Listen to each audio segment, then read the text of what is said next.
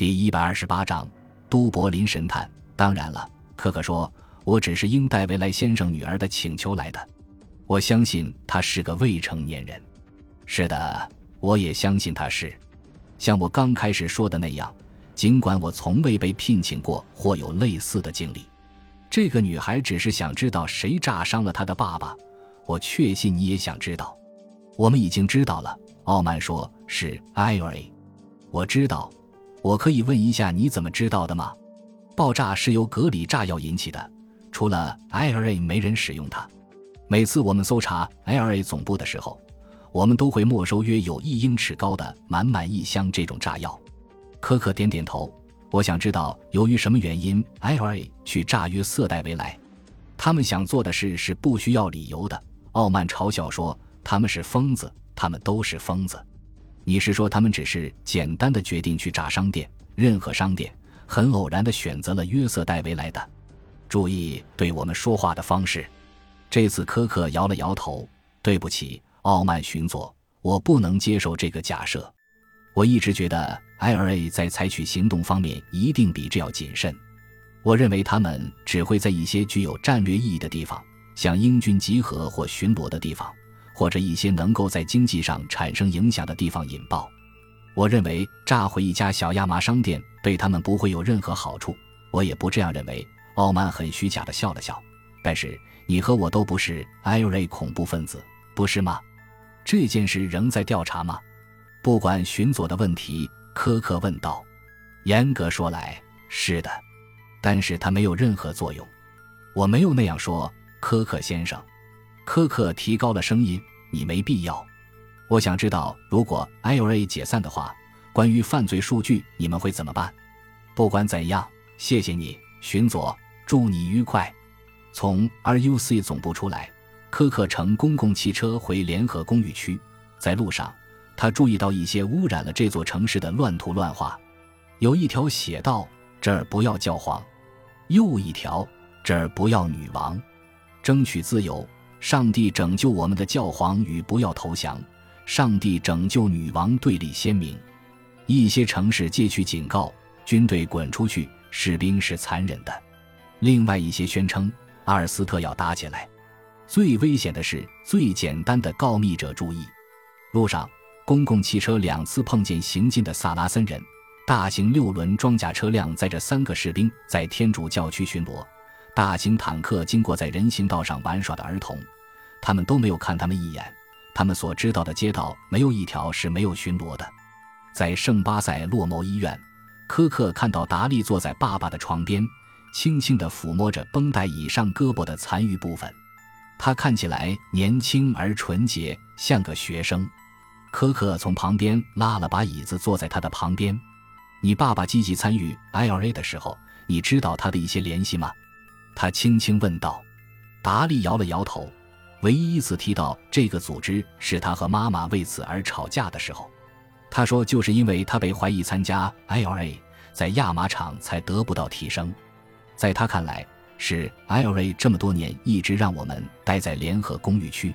你知道他去过的任何集会地点吗？我不确定。在佛斯路有家酒吧叫布什比尔。过去我洗衣服、检查爸爸的裤兜时，经常发现那个地方的火柴盒。但是他离开 IRA 后，我再也没有发现过。他说的时候，不自觉地停止了抚摸他爸爸残断的胳膊。让科克感到吃惊的是，床上的不完整的身体在氧气罩下开始发出一种可怜的哀求声。达利马上又开始抚摸约瑟戴维莱的躯体，慢慢地平静下来。我都不知道他是否知道是我，达利说：“我确信他知道。”科克告诉他：“尽管他一点也不确定，我希望能有种和他交流的方法。”女孩说道：“可能他知道谁对他做了这些。”是的，科克想，他可能知道，但是怎么可能和一个看不到、听不到、不能说、没有手来写、来感觉？来做手势的只有一个活的灵魂的人交流呢。今晚你会来吃晚饭吗？达利问道。妈妈会出去的，不过我是个比较不错的厨师。不管怎样，至少爸爸总是这样说。不会发生太离谱的事的，你知道的。不好意思，今晚我很忙，达利。如果可能的话，我想和 IRA 联系一下。他把他的另一只手放在他的膝盖上。完事之后来我家串串门，这样我会知道你是安全的。他答应他会的。离开医院的时候，科克感觉腿上刚才被他触摸过的地方热乎乎的。在贝尔法斯特，像布什比尔这样的酒吧附近就有一百多家，一两扇脏兮兮的玻璃窗，几个隐蔽的角落，一个有着磨砂玻璃窗的私人隔间，一个像圣餐仪式上小女孩的脸蛋一样闪闪发光的柜台，而且总会有一个手风琴演奏者。空气中还总会弥漫着不新鲜的啤酒的味道，除非是点了一品托的散装烈性黑啤酒，其他任何人都会受到不屑的白眼。当陌生人进来的时候，所有的谈话都会停止。科克一声不吭地站在柜台的末端，点了一品托的啤酒，端上来后，他付了钱，然后一小口一小口地慢慢喝。他一边用手背抹去上面的泡沫。一边用一种所有在常人都能听到的声音和侍者说话。我叫罗伊·科克，是自由州的一名侦探。不过我在巴尔法斯特长大，就在巴马夫。我父亲是道勒·科克，我母亲是菲昆·科克。我母亲的父亲是达西昆，他曾经是朗夫郡随军牧师，在沃姆乌他主人的监狱里特权服役过四年。我之所以来这里，是因为我的一个名叫约瑟·戴维莱的朋友三天前在他的亚麻商店里被炸伤了。他还活着，不过他现在拥有的已经不包括眼睛、耳朵、声音、双手和双脚。RUC 告诉我是 IRA 干的，但是我不相信。我想从知道此事的人口中得到确切的答案。我就住在欧洲旅馆七十九号房间，一小时后我会回到那儿。就在科克满腹怀疑的时候，他的话起作用了。夜幕刚刚降临，两个人就过来找他，把他领到了一辆停在旅馆附近的金属板卡车上，让他坐在后面，并且蒙上了他的眼睛。卡车在崎岖的街道上开了大约三十分钟，转了很多弯，最后卡车终于停了下来。科克被带出来，领进一座大楼，下了几阶楼梯，最后眼罩被拿下来。他发现自己在一个很小的、乱七八糟的房间里。一个白头发男人坐在一张斑驳的桌子后面。我父亲和你爷爷一块坐过监狱。白头发男人说：“我是麦克麦克古勒，很荣幸见到你，先生。”科克说道。铁人麦克麦克古勒在爱尔兰北部是个传说，一个第三代爱尔兰自由抗争者。他是这个郡最需要的人。在贝尔法斯特。六岁以上的儿童没有不知道他的名字的，但是近十年大家几乎没见他露过面。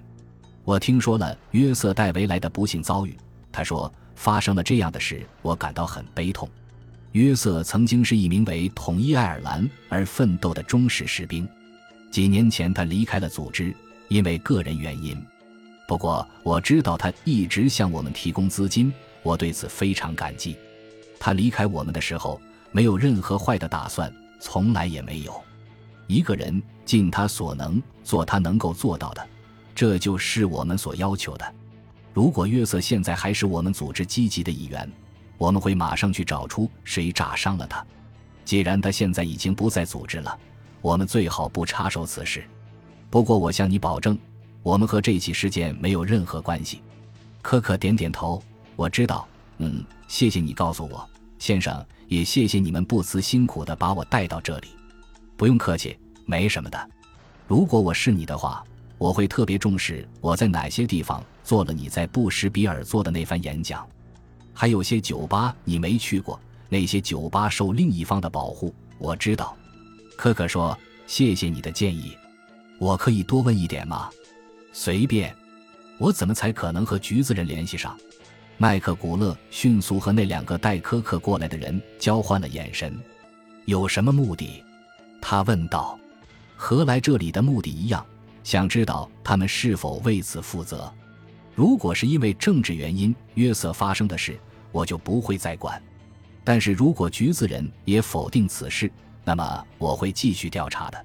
麦克古月紧闭双唇，一声不吭地用他一只手短而粗的手指敲打着桌面。好吧，过了一会儿，他说：“我认为橘子人与这件事也毫无关系，不过我也可能错了。不管怎样，唯一有权发布杀人命令的是黑帝组织，那是一个内部恐怖组织，擅长绑架、折磨和焚烧房屋。在七十八年，就是他们放火烧了博格萨两百多天主教徒的家。这群匪帮的领头叫布莱克杰克朗曼，他在船厂工作。你通常可以在协会办公室找到他。麦克古勒笑了笑，这是科克见过的最冷酷的笑容。你见到他，告诉他我一直想着他，日日夜夜，一直想着他。感谢您的收听，喜欢别忘了订阅加关注，主页有更多精彩内容。